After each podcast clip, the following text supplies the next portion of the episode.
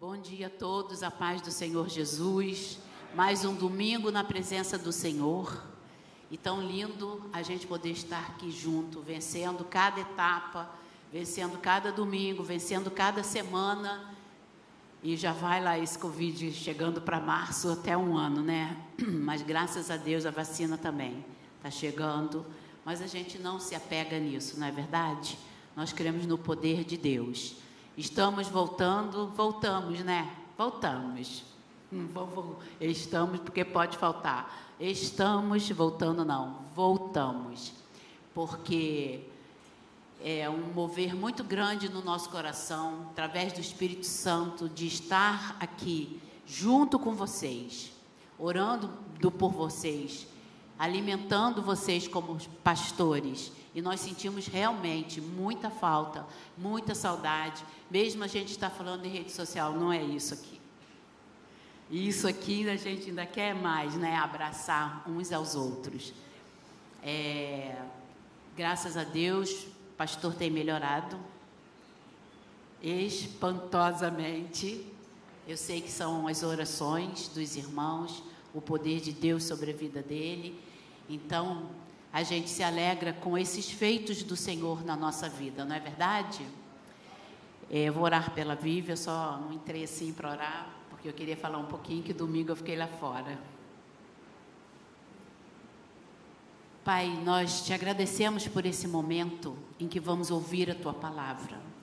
Mas nós te pedimos, Espírito Santo de Deus, é o Senhor quem convence o homem da verdade, é o Senhor quem convence o homem na palavra do Senhor.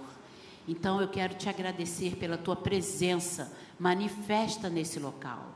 Eu quero, Senhor, em nome de Jesus, que a tua unção do sobrenatural, que a tua unção da palavra, da autoridade espiritual sobre a tua palavra, é, multiplique nessa hora sobre a vida da Vivian, que vai nos entregar.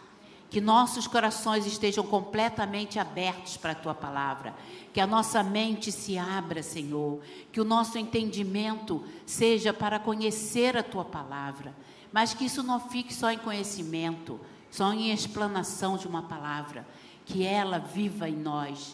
Que ela multiplique em nós. Que nós possamos plantar essa palavra. Que nós possamos colhê-la lá na frente.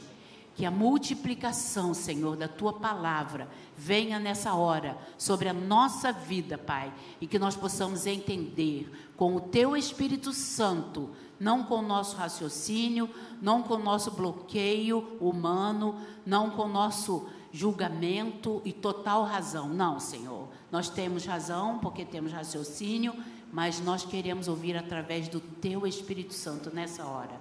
Em nome de Jesus que eu te agradeço pela vida da Vívia, pela vida dos preletores desta igreja. Em nome de Jesus, amém.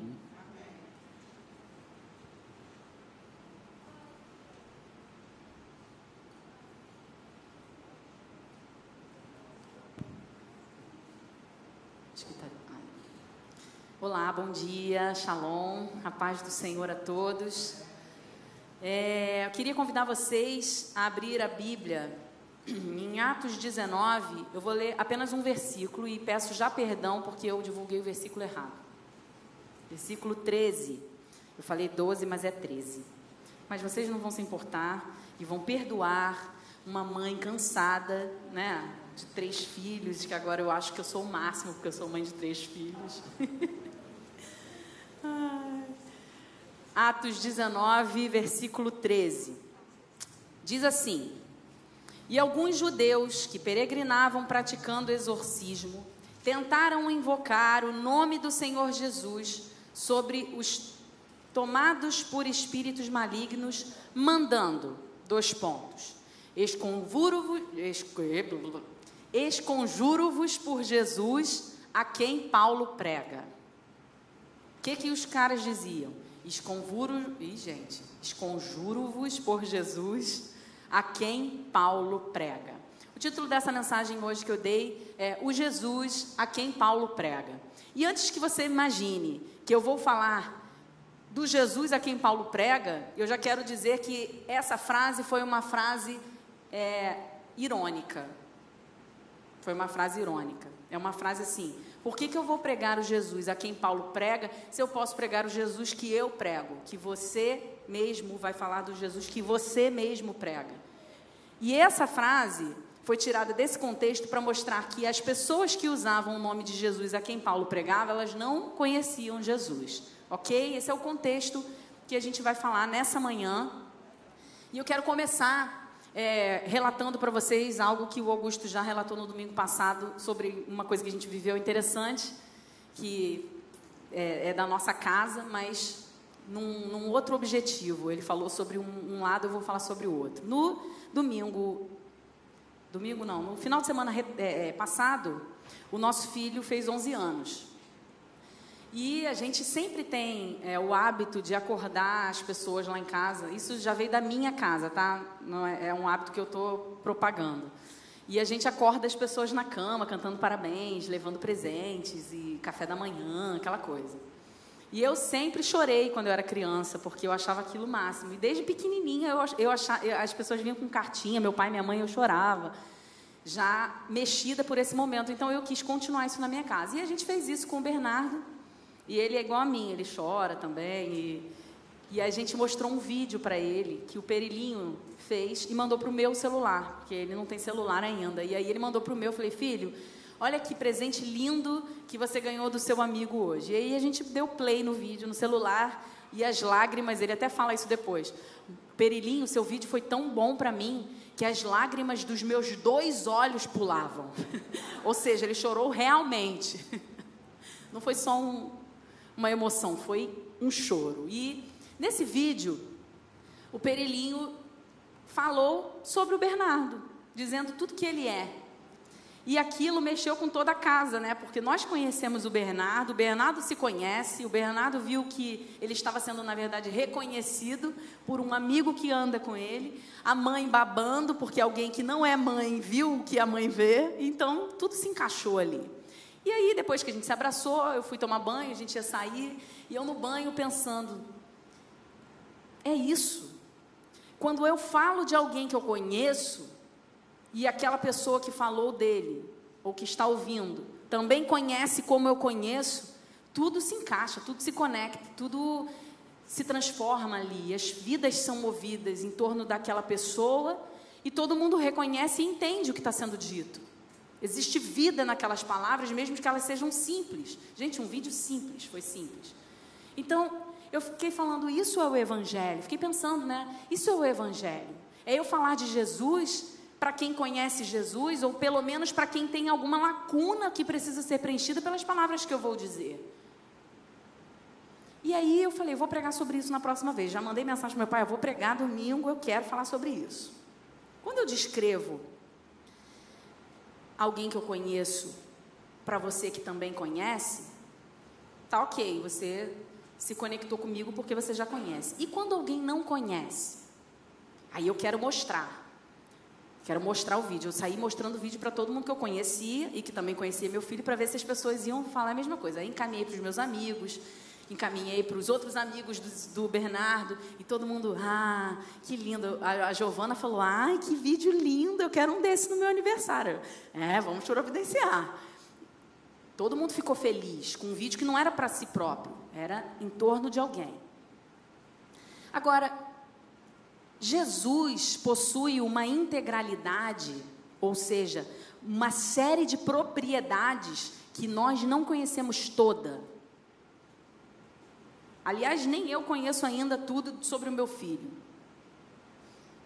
Mas sobre Jesus, que a pregação não é sobre o Bernardo. Você conhece algo de Jesus que eu não conheço. E eu conheço algo de Jesus que você não conhece. E isso é a pluralidade perfeita da igreja. Porque eu não posso dizer que eu sei tudo sobre Jesus e que toda a verdade está sobre mim, sobre Jesus, e desconsiderar aquilo que Jesus fez na sua vida e que de repente não fez na minha porque eu não necessitei daquilo. Quer ver um exemplo? Domingo passado estava aqui o Luiz Tarquínio, pastor, e a gente estava conversando sobre o testemunho dele. Ele não chegou a dar detalhes do testemunho dele aqui, que é uma pena, é muito bom, mas eu vou falar um pouquinho rápido para você entender.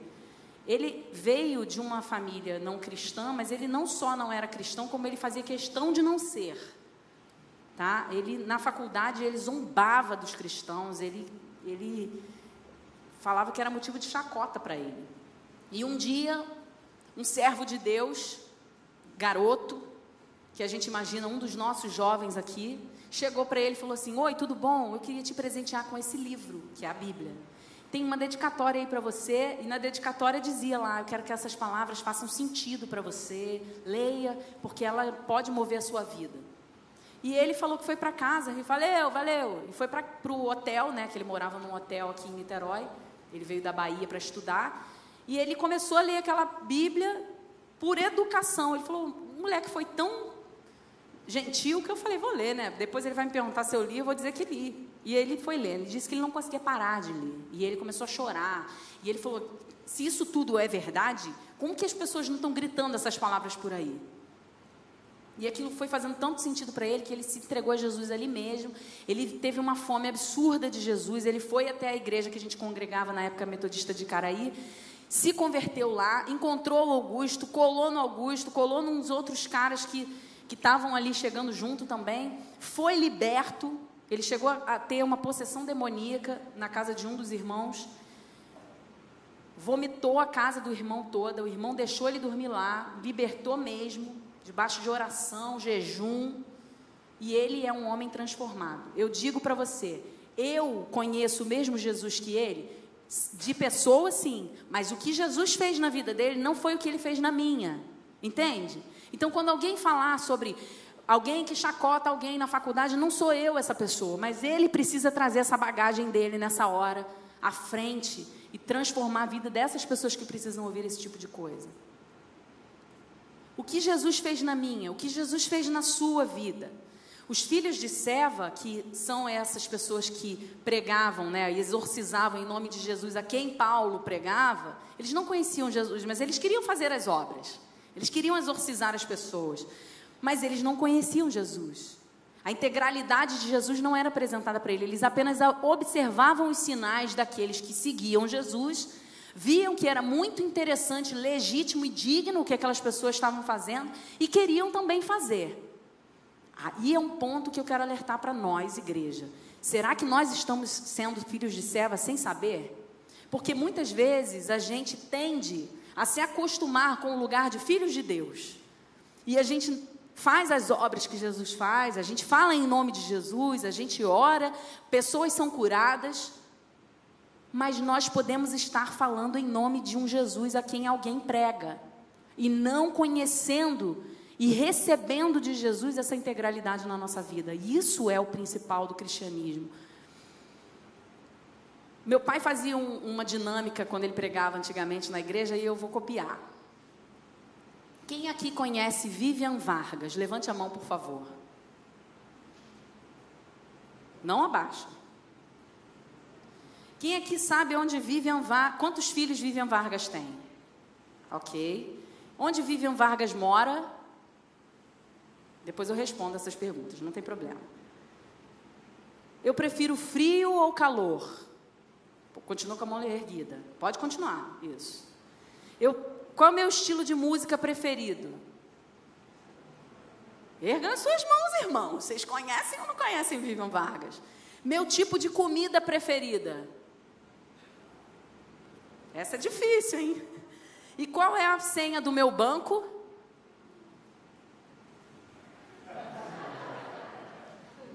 Olha só, nem meu pai e minha mãe sabem essa, olha que interessante. Isso se chama privacidade. Gente, vocês entenderam? O conhecer, ele vai sendo relativo, depende. Depende do que você está querendo fazer. Você conhece Jesus? Aí vai continuar a brincadeira. Intimidade. Intimidade. Conhecer no profundo mesmo é só quem come o pão todo dia. Tem gente que de vez em quando fila umas boias na casa da gente e conhece uma intimidade que outros não conhecem, mas conhece no profundo mesmo é quem está todo dia comendo o saco de sal junto, não é isso?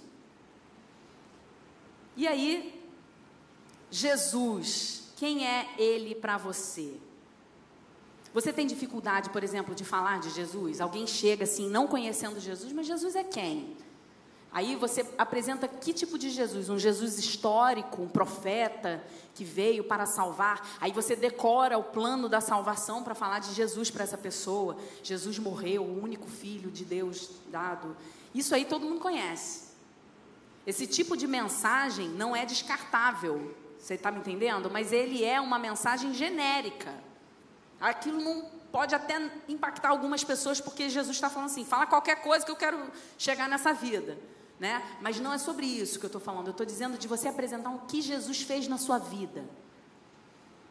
Eu quero te encorajar e te desafiar a olhar para dentro de você e reconhecer aquilo que Jesus já fez, porque você é importante no Evangelho. Você não precisa ser um teólogo, um pastor, alguém que prega, um líder de grupos para você falar de Jesus para alguém, ligar para o seu líder no dia que alguém, você encontra alguém que precisa de Jesus, que esse líder tem uma palavra de Jesus, porque aí você está sendo filho de serva, concorda? Você está falando assim, ah, eu vou te dar o Jesus a quem Vera prega, a quem Noemi prega. Espera aí que eu vou passar o zap deles, para eles vão falar desse Jesus para você. Não! Eu preciso conhecer Jesus, o que ele fez. E eu quero te lembrar hoje, quero que você comece a colocar sua memória, se você está um pouco esquecido disso, do que Jesus fez na sua vida. E eu quero respostas assim, ó. Não, Jesus me salvou, não é isso. Isso é aquele, quem sabe quem é Vivian Vargas? Todo mundo conhece, entendeu? Todo mundo não, daqui, né? Perdoou, me libertou, me tirou da morte eterna. Isso, ok. Eu quero falar de um Jesus com bagagem sobre a sua vida. Tá? Então eu vou começar aqui. Jesus me curou de uma doença incurável quando eu tinha dois anos de idade. Te desperta algo? Quem precisa de cura e levanta a mão. Essa é a bagagem que eu vou levar para essas pessoas. Certo? O que, que Jesus fez na sua vida, Daniele? Uma enfermidade que eu tinha também, que usei remédio por muito tempo, me libertou. Me libertou de outras situações de enviadas feitas, né, obras feitas. Olha isso, obras feitas. Se você quiser conhecer mais sobre isso, você precisa conversar com a Daniele, porque a Daniele tem uma bagagem sobre desfe... É, obras desfeitas que ela fez na vida dela um dia, ela teve que se libertar disso. Zélia, o que, que Jesus fez na sua vida? Tudo. Agora ele me mostrou o caminho da verdade. A Zélia era desamparada e o coração dela se voltou para Jesus e se conectou com Jesus. Eu não posso ficar andando aí pela igreja, eu fui até vocês duas porque eu sei que vocês duas já tiveram Covid. Então, você não teve? Ué, ela não teve, não? Ih, gente, Senhor, liberta a Daniele do Covid. Mas eu já tive, eu não transmito agora. Rendeu, o que Jesus fez na sua vida? Espera aí que o microfone vai até você. Boa, duas coisas importantes. Me libertou das drogas e me e curou meu filho. Quantos aqui sabiam que Jesus libertou o reino das drogas? Levante as suas mãos. Olha, se você conhece alguém que precisa de libertar um filho das drogas, existe uma pessoa aqui que pode te ajudar. Qual o caminho que ele fez? Concorda? Eu não posso falar sobre isso com alguém porque eu não tenho esse know-how. Mas eu posso apresentar o mesmo Jesus. Ah, se não tivesse essa pessoa aqui, então essa igreja não. Não, Jesus liberta, a gente vai apresentar Jesus. Mas existe uma pessoa que sabe um caminho rápido, um atalho, de como se entregar. Lucas, o que Jesus fez na sua vida? Você está como eu, você nasceu num berço cristão, né? E aí, qual tipo de Jesus se apresenta para nós? Cara, um Jesus que quebrou todo o meu orgulho, um Jesus que me fez entender que o que eu aprendi desde criança realmente é verdade, que a gente oh. pode viver isso. Cheguei a me arrepiar. Existe um jovem que nasceu em berço cristão, não se desviou, porque entendeu que os caminhos que ele segue são verdade. Precisamos que jovens estejam perto do Lucas, Luiz, o que Jesus fez na sua vida, Luiz? Luiz Carlos da Marcília, lá, ó, lá atrás. Jesus, Jesus é, me mostrou o caminho, me libertou de medo, de medo na, na, no lado profissional. Hoje eu sou liberto e graças a Ele eu, minha vida andou maravilhosamente, anda maravilhosamente. Trabalhou a sua fé, né? Você antes tinha medo do que podia acontecer com o seu emprego e de te faltar coisas, e ele te mostrou que sobre a rocha nenhum desamparo haverá sobre a sua vida. Seu Joel, o que Jesus fez na sua vida, seu Joel? Espera aí que o microfone está chegando, vai pensando. Na minha vida, o Senhor Jesus fez aquilo que foi mais importante para mim, que me libertou do cárcere. Estava realmente aprisionado e eu fui liberto com três palavras de clamor a Ele. Ele ouviu e me atendeu rapidamente, me deu todos os pedidos que eu fiz. Ele me socorreu instantaneamente. Está sempre com os ouvidos abertos. Aqueles que clamam a Ele, Ele atende. Aleluia. E por último, Ingrid, o que Jesus fez na sua vida? Ingrid é era casada, é casada com uma pessoa que sempre foi cristã ou que estava sendo cristã e ela não era. Ela não era. É, Não chora. me libertou do vício do álcool, me libertou do espiritismo, me libertou da depressão, me libertou de obra feita na véspera do meu Aleluia. casamento, para eu não casar. Olha. É, me libertou do medo e continua me libertando de muitas coisas. Todos todo os dia. dias, todos os Amém. dias.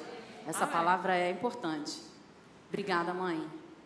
Você entende que a igreja tem muitas pessoas que precisam ser respeitadas. Aliás, todos nós precisamos ser respeitados pelas bagagens que nós trazemos. Não existe ninguém mais importante do que ninguém aqui e não existe ninguém mais preparado do que ninguém, porque eu não tenho preparo para muitas coisas que foram ditas aqui. Mas eu sei falar de um Jesus que cura, que liberta, porque eu vejo vocês sendo libertos, então eu quero falar desse Jesus.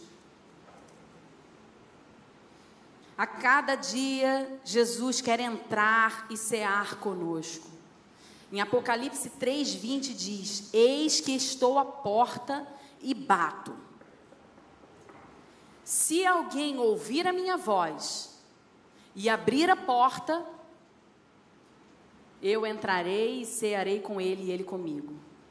Essa cear, esse cear aí, é a intimidade com, do qual eu estava falando sobre se conhecer no profundo a pessoa. Ele quer te conhecer no profundo e quer que você o conheça no profundo. Mas você precisa ouvir a voz e abrir a porta. E como é abrir a porta? Às vezes a gente interrompe no processo da salvação. Aceito Jesus como meu Senhor e Salvador, publicamente confesso, batizado, vou, frequento, faço tudo. Essa aí eu, eu diria que é a terceira pergunta da, da escala de se você conhece Jesus. Porque depois disso, existem muitas coisas que você precisa viver com Ele para que você o conheça intimamente, profundamente. Para que você não se torne um filho de serva pregando um Jesus a quem alguém prega. Eu duvido que quando a gente conhecer Jesus intimamente no profundo, a gente vai ter dificuldade de falar dele para alguém. Na verdade, você vai se tornar um chato santo, um santo chato. Que Paulo manda a gente falar, falar, falar, fora de hora e, e na hora, fora de tempo, não é isso? A tempo e fora de tempo. E às vezes a gente fica assim hoje na nossa sociedade, né? Não, tem que esperar o momento certo, porque a gente tem respeitado os limites. E às vezes a gente perde muitas oportunidades de falar de Jesus, de um Jesus que fez muitas coisas grandes na nossa vida. E aí você está ali empacotando o mercado e está ouvindo alguém falar de um, uma coisa justamente que Jesus fez por você. E você vai para casa e ainda diz para o seu marido assim, ou para sua esposa: que coincidência. Eu estava no mercado, pessoa do meu lado falando justamente tudo que eu já passei. É muito engraçada essa vida, né? Aí o seu marido ou sua esposa pergunta: e você não falou nada, não? Ih, era. É, né? Aí você não dorme mais, né? Eu não durmo. Eu acho que eu volto lá e fico catando a pessoa para falar, ou então começo a orar por ela. Jesus, alcança essa vida que eu não alcancei. Gente, vamos parar de pregar um Jesus a quem alguém prega. Vamos parar de falar de um Jesus que alguém vive, que alguém conhece, que alguém foi curado, que alguém restaurado, alguém foi liberto. Eu preciso falar de um Jesus que fez algo por mim. Senão a pessoa não vai acreditar no Jesus que eu sirvo, vai falar para peraí, você não tem vontade de estar com ele, você não tem vontade de, de falar dele, você não tem palavras que descrevam ele. Foi por isso que eu comecei com o vídeo do Bernardo. Você conhece ou não conhece essa pessoa? João 8,32, versículo famoso aí no Brasil nos últimos dois anos. E conhecereis a verdade, e a verdade vos libertará. Ah, e conhecereis a verdade, quem é a verdade? Jesus. E conhecereis a verdade, e a verdade vos libertará. Aí vem um monte de gente que diz ser cristão, seguindo Jesus e aprisionado, amargurado, cabisbaixo, triste.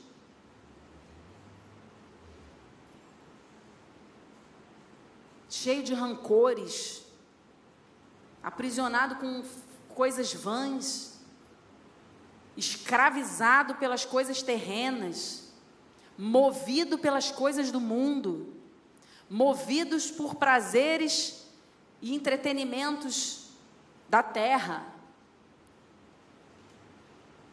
Vocês lembram que uma vez eu preguei aqui sobre a cenourinha do crente? Que você vai balançando assim, o crente que vai andando, a cenourinha está lá e você vai atrás da cenourinha. Então, essa cenourinha que é o motivo dela caminhar. Se a cenoura para ou some, a pessoa está, estaciona ali, não caminha mais. O que te move? Porque se você conhece a verdade, conhece a verdade, no sentido de conhecer mesmo, ela vai te libertar. E, obviamente, a libertação é um processo contínuo. Então, não se. Ai, será que eu não conheço Jesus? Eu já pensei isso várias vezes. Será que eu sou cristã mesmo? Porque ontem eu estava com esse pensamento, e Jesus vem, calma, garota. É assim, todo dia. Mas é importante esse, esse passo que a gente dá para dentro de nós mesmos, de reconhecer que a gente, né? Será que eu me converti? Porque é, é, tem essa dificuldade. Lucas, não sei se você tem essa dificuldade, mas às vezes eu, eu fico assim, será que algum dia... Eu lembro que eu acho que eu já fui lá na frente aceitei Jesus numa pregação do meu pai que o mundo ia acabar, Jesus ia voltar e as pessoas iam para o inferno. Eu falei, eu quero. Aí meu pai ficou feliz, minha filha está aceitando Jesus de novo. Acho que ele explicou um pouco para a igreja que ele estava pregando lá. Minha filha já é convertida, tá? Que ela se tocou hoje de algo. Eu falei, eu quero ficar no inferno. Aí eu falei, Jesus, foi isso que me moveu para o Senhor? Que vergonha, não queria ter sido movido assim. E Jesus falou para mim: cada um se move com o medo que tem. Seu medo era de morrer no inferno e serve, mas eu quero te apresentar mais sobre mim. Eu não sou um Jesus que te livra do inferno. Eu sou também. Mas cadê? Tenho mais coisas. E Jesus foi me lembrando de muitas coisas que ele já fez por mim, de muitas coisas que ele pode ainda fazer por mim. E eu me entrego todos os dias. E é isso que nós temos que fazer. Nos libertar todo dia. Agora, tem gente que fica aprisionada nisso se move em cima do, do seu prazer terreno, não quer caminhar se não for na liberdade, e acha que a liberdade que há em Jesus é prisão, porque te deixa de fora de muitas coisas legais. Minha mãe sempre falava lá em casa: volta logo, Jesus. Esse dia que eu te espero. Eu, não, mãe, peraí, eu quero casar.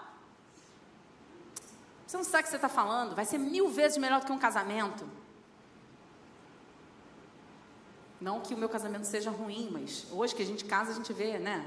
É que a gente pensa num casamento. Todo dia, flores na cama, café. O marido sorrindo 24 horas por dia para você, fazendo carinho. A gente fica pensando que é isso. Faz, faz muito mais. Aí volta Jesus, aí você está lá, dois anos de casado, volta Jesus. A igreja, Maranata, vem. Você, calma aí, Jesus, eu quero ter filho. Aí Jesus manda três. Aí você fala assim, ai, Senhor. Aí você fala, ah, você ficou esperando agora. O céu era muito melhor do que isso. Essa noite minha irmã levou as três crianças, não me julguem, por favor, mas a, a minha irmã levou as três crianças para casa dela aqui em Itaipuaçu. Passaram a noite lá com ela. Quando ela fechou o portão, eu fiz aquele pulinho assim, ó, sabe? Aí Augusto, que isso? Eu falei, gente, eu vou, eu vou cair na minha cama agora assim, ó. Me jogar madeira, aquela coisa, porque eu preciso desse momento. Você não está entendendo? Não sei se eu como, se eu assisto filme, se eu me jogo na cama, se eu durmo, não sei o que, que eu faço. Estou perdida. Essa liberdade aí é muito aquém da liberdade que Jesus pode dar para a gente. E aí ele me lembrou isso quando eu estava lá dormindo. Aí me acordou 1h40, tá achando que vai dormir só porque o filho não está aí. Acorda um pouquinho, deixa eu te lembrar mais uma coisa. Lá na hora de manhã, faz uma dinâmica interessante, que foi essa que eu acabei de fazer com vocês. Jesus me lembrou ela 1h40 da manhã. Obrigada, Senhor. Porque eu estava sem meus três filhos, podia ter dormido a noite inteira, mas você gostou dessa dinâmica? Eu acho que valeu muito a pena. É, essa pandemia aí, que a gente ainda está vivendo, é o finalzinho, eu creio, mas a gente ainda está nela.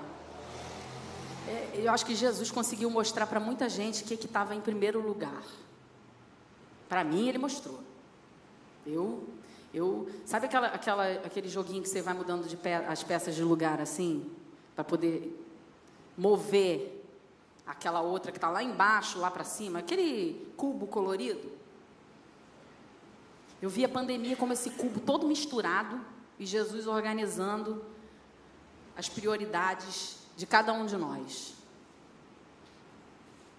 Tinha gente que estava com um lado certinho, azulzinho assim, ó, mas o outro todo baralhado. Tinha gente que estava com o cubo todo misturado. Tinha gente que estava todo certinho, mas um pontinho estragava tudo.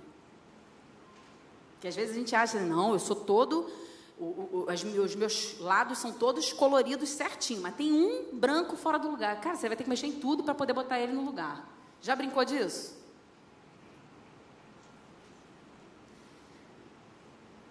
Estou no mercado, no meio da pandemia.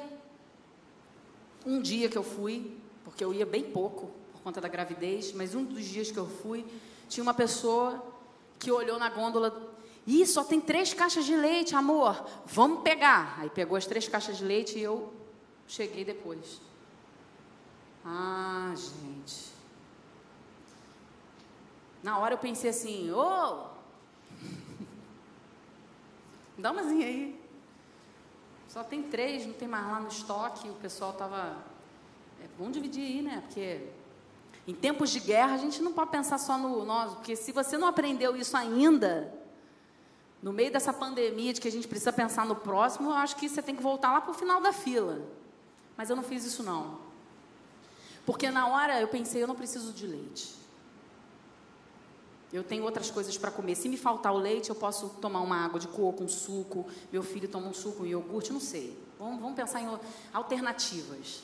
E aí Jesus falou assim para mim: e se não tiver mais nada disso? Sabe o que, que eu me lembrei? Quando eu tinha seis anos de idade, eu acordei no momento de crise da minha casa.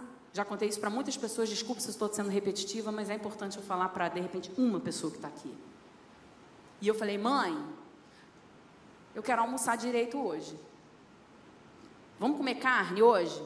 Aí minha mãe olhou para mim e falou assim: Nós não temos carne, mas eu vou pedir a Deus. Vamos ajoelhar aqui? Ela não foi lá para o quarto dela orar um dia lá, ela juntou, você quer carne? Então vamos ajoelhar aqui.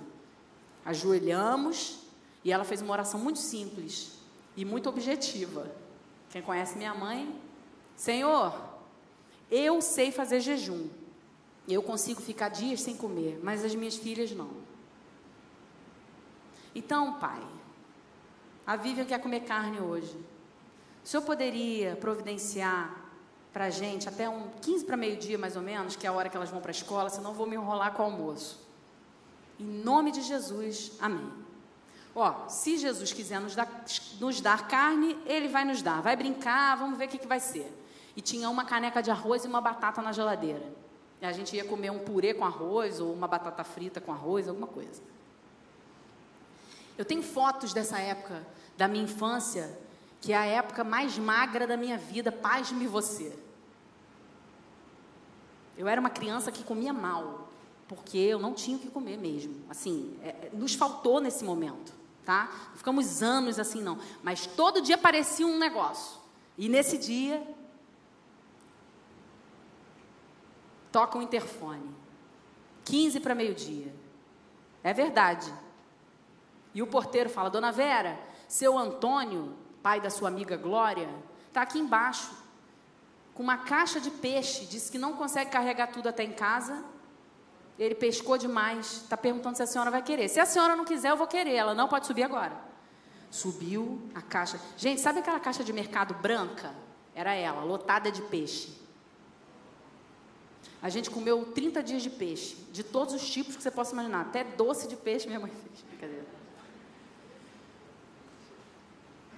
E aí minha mãe chamou a gente de novo. Aí, olha a hora. 15 para meio-dia. Peixe. Vamos comer carne da melhor qualidade. Aí eu quero te dizer o seguinte. Eu sigo um Jesus que multiplica pães e peixes. E na hora que me falta carne, eu não vou falar com esse Jesus? Não faz sentido. Se eu estou apresentando para alguém que não conhece Jesus e conta uma história dessa, eu agora vou completar essa história e vou dizer: então você não vai ficar desamparado, porque nós vamos orar aqui e o mesmo Jesus que me trouxe o peixe vai te trazer também. E aí você tem que completar isso. E aí, meu irmão, se Jesus fizer ou não fizer, aí não é da sua conta, porque não é sobre ti, é sobre Ele. Não tem a ver com você, tem a ver com ele. E o que ele vai fazer com essa pessoa através de você não é papo nosso. Se fosse assim, a glória seria nossa.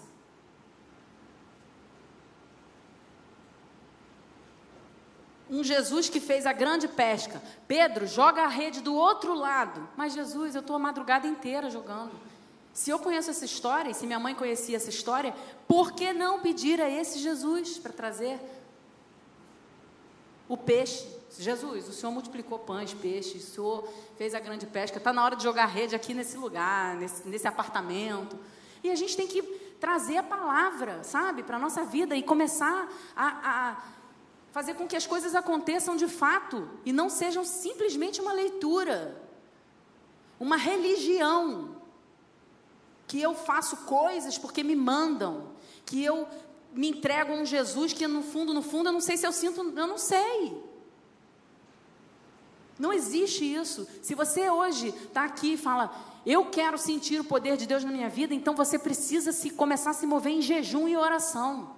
Você precisa começar a se mover em intimidade com Jesus, em ler a palavra. O Daniel hoje abriu o culto dizendo: li um estudo que diz: se eu não ler a Bíblia no mínimo quatro vezes por dia, a chance de eu não ganhar, alcançar por semana, desculpa, é pouco. Quatro dias na semana no mínimo. É, é pouco, é pouco. É menos do que muita atividade física de muita gente aqui.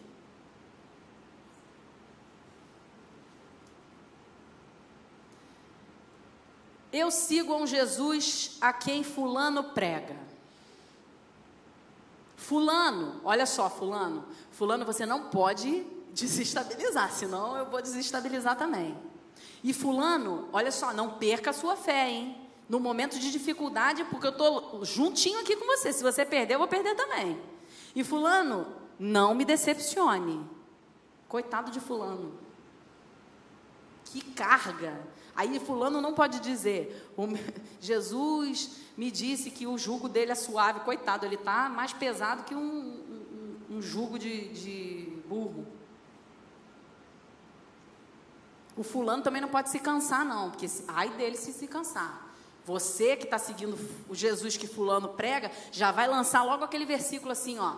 Ah, mas os que voam, os que seguem a Jesus voarão como águia, não se cansarão. Você não pode se cansar, fulano. Senão vou me cansar também. E aí, se você vira o fulano cansado, você vai cansar também. Ah, fulano cansou, também cansei. somos filhos de Deus, né? Entende? Por que, que a igreja é importante? Por que, que essa congregação aqui, essa unidade aqui é importante? Porque o dia que eu entrar nessa igreja aqui cansada, eu quero ganhar um abraço de uma mãe. Eu quero que uma mãe me abrace e fale assim: ai, você está cansada. Ah, não. Deixa eu te dar uma força aqui, um abraço de, de carga, em nome de Jesus, ganhe forças e tal. Porque é natural. Não, não me julgue. Viu como é que ela entra na igreja prostrada? Nem tem vontade de adorar, nem tem vontade de. Isso é um tipo de carga que nós cristãos lançamos sobre nós cristãos e que mina a igreja. E aí você fica em casa perguntando: para que igreja? Para que eu ir lá? Para isso. Para isso. Para alguém que entrar aqui, que não é cristão, e quiser se render a Jesus e ouvir que a Ingrid foi liberta do vício do álcool e ouvir que o Luiz foi transformada a fé dele, essa pessoa dizer eu quero eu quero me juntar a essas pessoas, porque elas seguem um Jesus e eu quero conhecer esses mesmos Jesus. E aí a gente vai ensinar para ela que ela pode ter experiências próprias. Que ela está apenas dando as mãos para nós. Aquela foto que a gente tirou na praia esses dias aí, é, a gente fez uma brincadeira com os adolescentes aqui na, na Praia de Cambuinhas no final de tarde, e aí juntamos, né? a maioria era menino, mas a gente estava lá, as mulheres estavam lá, né, Giovana? Aí juntamos assim, ó, cada um ficou no distanciamento, era uma brincadeira, estamos na praia, mas estamos distante. Gente, a foto ficou linda. Todas as pessoas distantes, assim, fizeram tipo uma corrente grande, e aquela foto com o céu, assim, o pôr do sol, eu fiquei falando assim, isso dá uma capa de um livro. Um livro sobre igreja. E aí Deus começou a me falar coisas assim.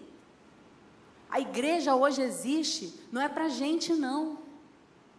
Sabia?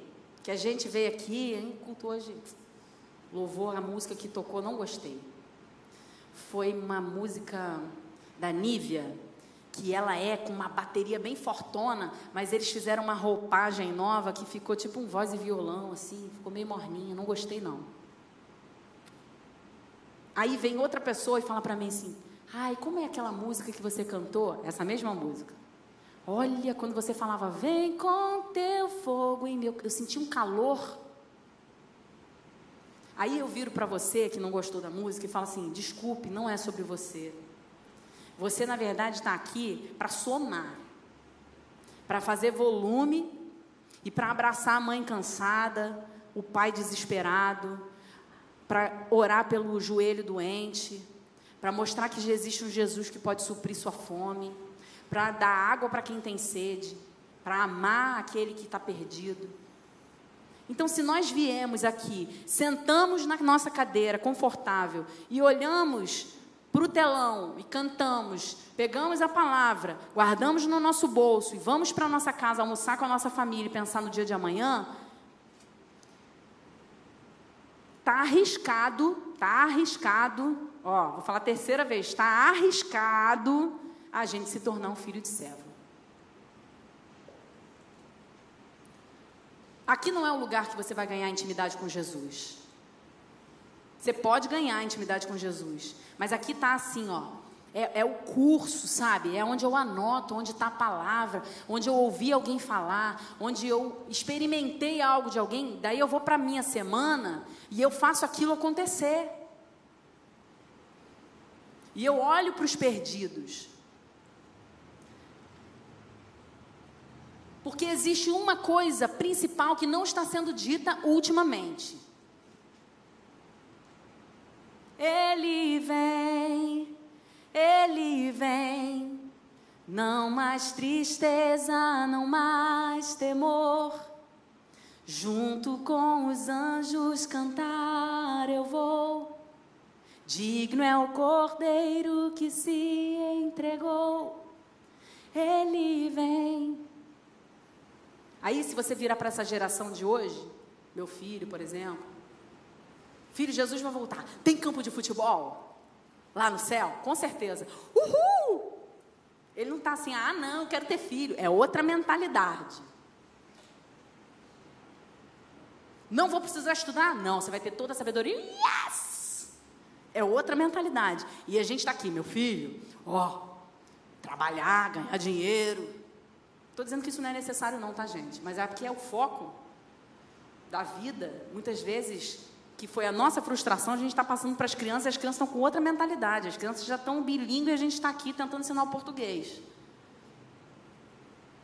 A gente está anunciando o dia que Jesus virá? Você está anunciando? Eu confesso que eu tenho anunciado pouco. Porque aqui não adianta eu anunciar. Aqui é mole. Peguei o microfone, falei de Jesus, vocês vão por aí, aí eu já fiz minha parte. Não.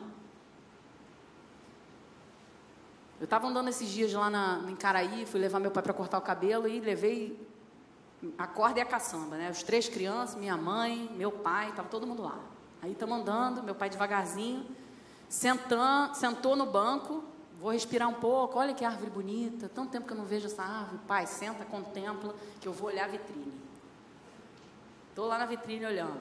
Aí Jesus sopra no meu ouvido, você já gastou dinheiro essa semana, seu marido vai brigar com você, vai dar ruim, fica quieta. E eu voltei, no que eu voltei, Bernardo, mamãe, você viu aquela família que está sentada ali, perto daquele prédio? Aí eu, mãe, que já sei o que meu filho vai dizer, falei, filho, olha só, ele tem cinco filhos. Você acha que uma pessoa que está ali precisando de comida, ela tem que pensar nisso, né? Ele, mas se Deus quis dar cinco filhos para ela? Aí, primeiro tapa na cara. Falei, é, mas dá, tem como evitar, mas depois a gente conversa sobre isso. O que, que você quer fazer? Aí ele, então, mas sabe o que eu achei ruim? Mamãe, e assim, com muita pena, ele falou para mim. Tem uma barraca de churrasquinho do lado deles. Tadinhos. Eles estão ali com fome, sentindo o cheiro de churrasco, que é a melhor comida do mundo. Eu falei, o que você quer fazer? Ele, eu vi que tem 10 reais na sua carteira. Pode descontar do meu. Ó, não quero que vocês fiquem, ah, oh, meu filho, tá? Eu estou falando da mentalidade de uma criança hoje. Que eu sei que os de vocês também fariam isso. Tá bom, filho. Então vai lá. Mas olha só, lembrando, aí ele olhou para mim, não dá só o churrasco, fala de Jesus. Eu falei, isso. Esse é o mais importante. Aí eu fui, né, a mãe filmando. Filmando, eu tô com esse vídeo. Aí ele lá andando, chegou, deu o churrasquinho na mão de uma criança, aí eu aqui pensando, ai, tem que avisar que é para distribuir, gente, porque senão a criança vai comer o churrasquinho inteiro, ele só comprou dois. A criança, na mesma hora, começou a dar para os irmãos. A gente acha que Jesus não está no processo, que a gente esqueceu que é para ele, é sobre ele. Aí voltou Bernardo. E aí, filho? Ah, entreguei. Ele falou, obrigado, obrigado. Aí eu falei, ó, não se esquece de uma coisa: Jesus te ama. Aí eu falei só isso. Eu falei, tá ótimo. Mas eu acho que ficou faltando alguma coisa. Mamãe tinha que falar alguma coisa. Eu fiquei com vontade de falar que Jesus ia voltar e que eles iam para o inferno. Não, não, não, não, não. Por que, que eu estou te dando esse exemplo? Porque ele quis falar uma coisa que é verdade. Dorme com esse barulho. Jesus vai voltar e você vai para o inferno. Ah, não é a melhor forma de evangelismo, mas, cara, fala então. Você está com vontade de falar, fala. Mas o que, que você acha que eu poderia falar para eles? Aí eu falei para ele o que eu achava. Olha, a Bíblia está dizendo que o justo e aquele que segue a Jesus e serve a Jesus verdadeiramente nunca vai mendigar o pão. Jesus quer prosperar na sua vida. Procura ter intimidade com Ele. Procura uma igreja mais perto de onde você mora. Vai lá, eles vão te ajudar. Aí vem essa família e bate na igreja. Porque um menino disse para ele que Jesus ia transformar a vida dele. Aí ele essa família bate aqui com cinco crianças penduradas nas costas. Aí sabe o que a gente vai falar? Chama a irmã Ingrid lá, que tem umas sacolas de roupa que eles estão precisando. Aí a gente enfia a sacola de roupa nas crianças, dá um dinheiro lá, sei lá, de cesta básica e fala: Jesus te abençoe. Gente, é, é sério, eu estou falando o que eu acho que aconteceria mesmo. E eu estou me colocando no, no, no furacão aqui. Mas ela quer Jesus. Ela não queria a cesta básica e a. Ah, mas aí Jesus ela tem que ir procurar uma igreja que, né, que atenda essa necessidade da forma, da, da classe dela e tudo mais. Está errado. Porque Jesus veio para essas pessoas. Eu acho que se Jesus voltasse hoje, viesse pela primeira vez hoje, nasceu em Belém, aquela coisa, ele ia andar com essas pessoas. Que a gente acha que é maluquinho, que não entende, que não alcança, que não faz tanta diferença assim na terra. Porque a gente é orgulhoso, né? A gente é pedante. A gente tem essa, esse, esse ranço infernal, vamos dizer assim. Desculpe se eu estou sendo pesada, mas a gente se acha muito. O motivo do mundo, de Jesus fazer, é porque a minha oração iniciou de uma forma. Hoje o culto foi diferente porque eu li aquele texto. Tempão que não li esse texto. Por isso. A gente tende a pensar isso. É porque eu ministrei o louvor. Entendeu? É porque a igreja estava cheia. Porque quando a igreja está vazia, aí fica capenga, e o pessoal nem aceita Jesus. Oi? Filhos de Seva, você está pregando Jesus a quem fulano prega, a quem a igreja está lotada, a quem o, o, Jesus deu lá o melhor carro, e aí por isso ela vai se convencer de que Jesus é o caminho. Está errado. A gente precisa transformar a nossa mentalidade. E eu vou encerrar por aqui, senão eu vou passar da minha hora, que eu disse que ia pregar 30 minutos, eu já devo ter pregado uns 45. Evangelho de palavras. Não dá, gente. A gente não vai convencer ninguém. E principalmente se a gente falar, ai Jesus, não volta agora não. Se tem uma pessoa ímpia do nosso lado ouvindo isso, misericórdia. Porque a pessoa vai falar assim, eu vou servir Jesus para quê, gente? A pessoa está aprisionada lá um monte de coisa, não quer nem que Jesus volte. Quero isso não. Então eu quero dizer de coração para vocês, queria chamar o pessoal do louvor. Quero dizer de coração para vocês, nessa manhã. Sabe aquele texto que Pedro falou para Jesus: Jesus, para onde eu irei? Se só tu tens palavras de vida. Eu acho lindo esse texto. E muitas vezes eu me apeguei pensando, presta atenção aqui em mim. Muitas vezes eu me peguei pensando se essa frase é dita de coração para Jesus. Se só Ele faz sentido na minha vida e que se tudo ao meu redor acabar, eu não tenho para onde ir. Mas se Ele estiver comigo, eu estou seguro. Porque aqui na pandemia a gente já viu que não é. Eu fiquei duas semanas sem encontrar meus amigos, já entrei em desespero. Eu fiquei um mês sem poder ir no restaurante, eu já comecei a me coçar por dentro. Eu fiquei seis meses sem poder viajar para lugar nenhum, eu já comecei a entrar em é, depressão. Aí eu quero dizer, para onde eu irei se só tu tens as palavras de vida? Eu estou sendo como filho de selva. Eu não estou vivendo a verdade dessa palavra. Eu quero de verdade sentir, não sei se você quer, mas eu quero de verdade sentir que eu não tenho para onde ir se Jesus não estiver comigo.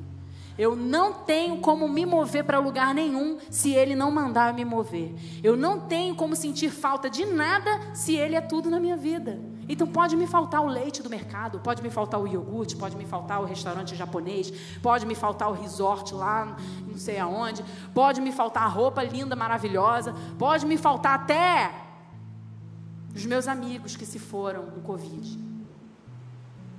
Porque Jesus é soberano e Ele sabe de todas as coisas. E quem me preenche não são essas coisas nem essas pessoas. Quem me preenche é o Rei da Glória, que nasceu, me transformou, me libertou, me curou, curou meu amigo, minha amiga, levou meu amigo salvo para o céu, vai libertar a mãe da criança que tem cinco filhos e vai trazer ele para encontrar Jesus. E todos nós vamos juntos para a glória porque Ele vem. Isso precisa ser real, real. Ele abriu mão de sua glória, sangrou no madeiro por mim, me conectou, salvou, curou. Ele me deu um destino, uma capa e um pouco de vinho deu unção.